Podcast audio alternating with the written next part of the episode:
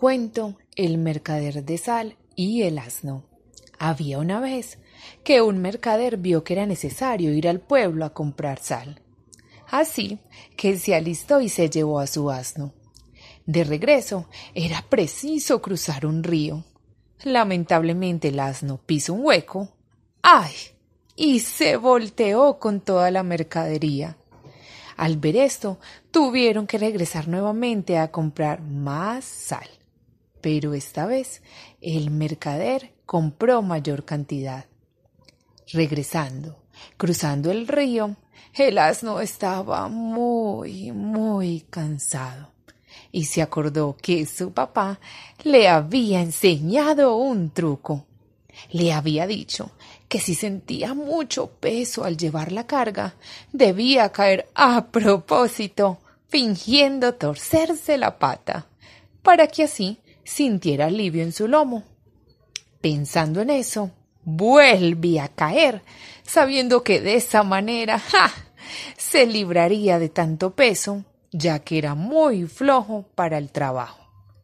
Pero su amo empezó a sospechar de tal actitud y decidió regresar otra vez a hacer las compras.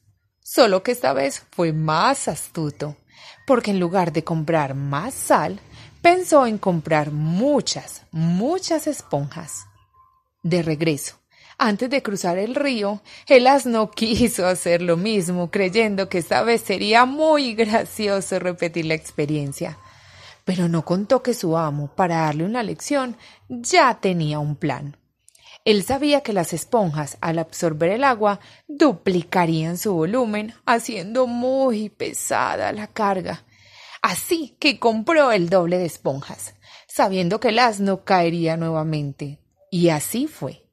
A la hora de cruzar el río, en efecto, el asno cayó a propósito al río sin imaginarse que el agua aumentaría el peso de su carga. Y esta vez el asno tuvo que trabajar. Y eso sí, trabajar el doble, recibiendo así su propia medicina. Moraleja. En la vida todos tenemos derechos, pero también obligaciones que debemos cumplir.